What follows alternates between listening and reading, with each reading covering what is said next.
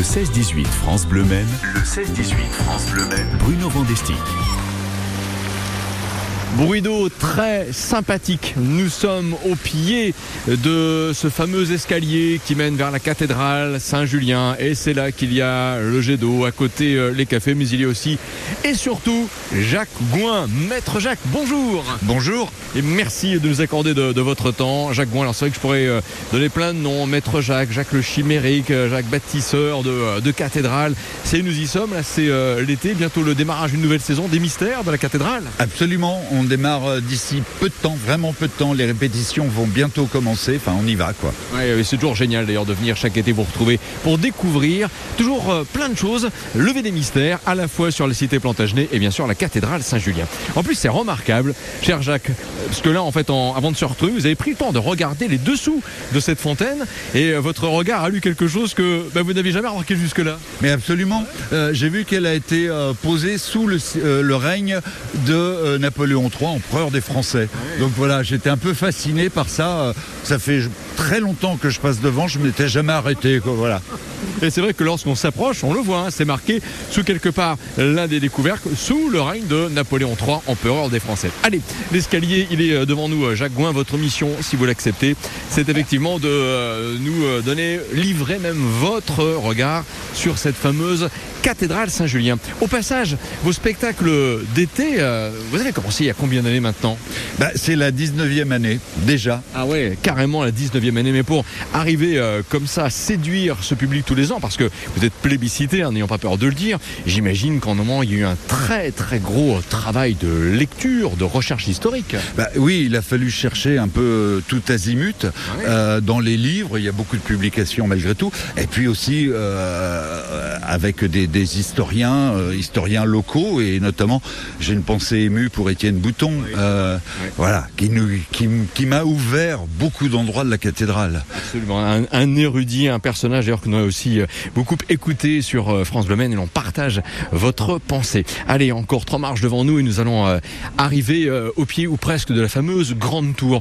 Si l'on regarde bien dans l'histoire, euh, Jacques Gouin, la première pierre ici, c'est quoi? C'est le 11e siècle pour cette cathédrale? C'est 11e siècle, 11e siècle pour la partie romane Ouais. et euh, 14e pour eh bien, ce cœur gothique là qui s'étale devant nous, alors qu'a pas pu se construire comme ça, hein, parce que c'est construit sur une muraille, donc il, il a fait l'autorisation de Philippe Auguste.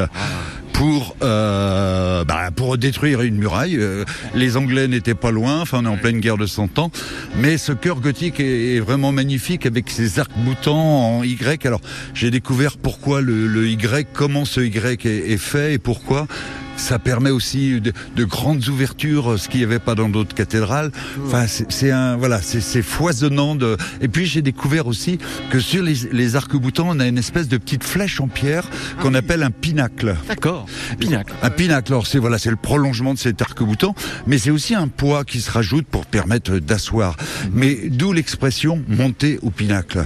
Voilà. Et ça, j'ai découvert ça cette année. Je souhaite un jour aussi de monter en haut de la fameuse tour de la cathédrale parce que de là-haut, la vue est superbe. Et c'est vrai, euh, Jacques Gouin, lorsque l'on est au pied, par contre, de cette tour, on lève comme ça euh, le- les yeux au ciel. On se dit quand même, pour les ouvriers de l'époque qui ont conçu cette cathédrale et cette tour en particulier, waouh, quelle, j'ai envie de dire, quelle performance. Ah mais complètement, c'est un travail euh, complètement fou, qui était un travail de saison principalement, et avec des gens qualifiés. Faut pas croire que c'était euh, tout le monde qui venait donner ce coup de main. C'était des gens qualifiés.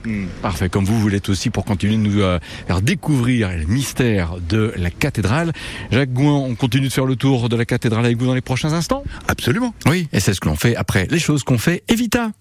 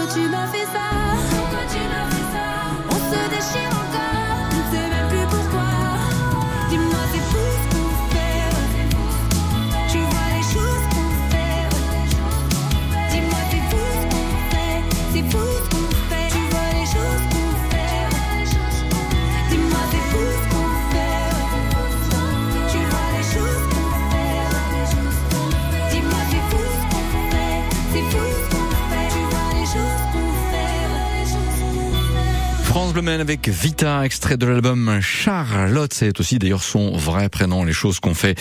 Et attention, hein, pour les fans de Vita, c'est peut-être son dernier album. Nous verrons bien. 16h52. Allez, retrouvons tout de suite Jacques Gouin pour la suite de cette euh, visite privilégiée de la cathédrale Saint-Julien du Mans. Le 16-18 France Bleu Maine. Le 16-18 France Bleu Maine.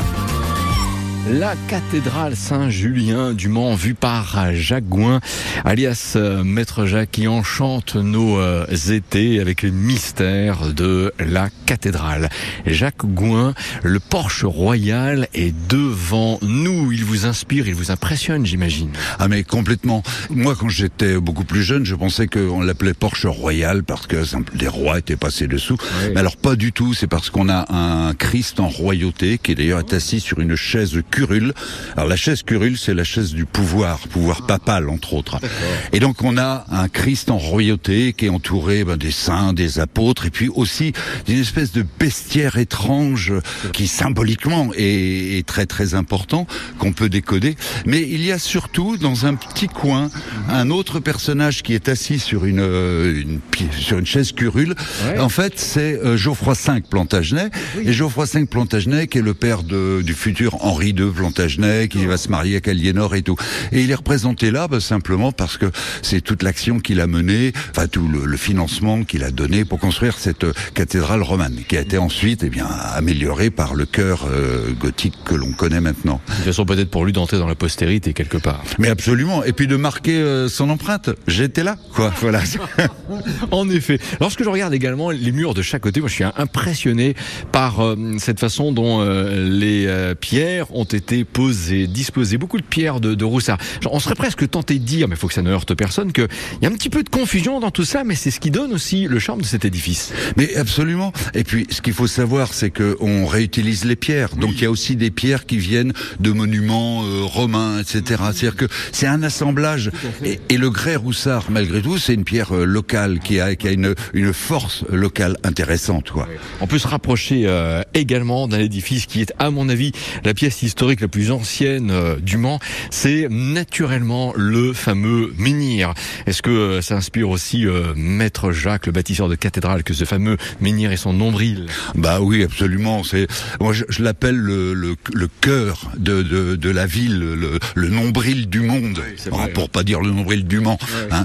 Et euh, évidemment, il y a toute la légende qui va avec. euh. Alors, si on regarde bien ce, ce menhir, on a l'impression aussi de quelqu'un de, de voilé, une femme, une femme voilée. Voilà, c'est une pierre de lave. Et il y a ce petit trou, là, ce petit orifice dans lequel on raconte on- les, les femmes venaient mettre l'index et euh, pour avoir un enfant. Bon.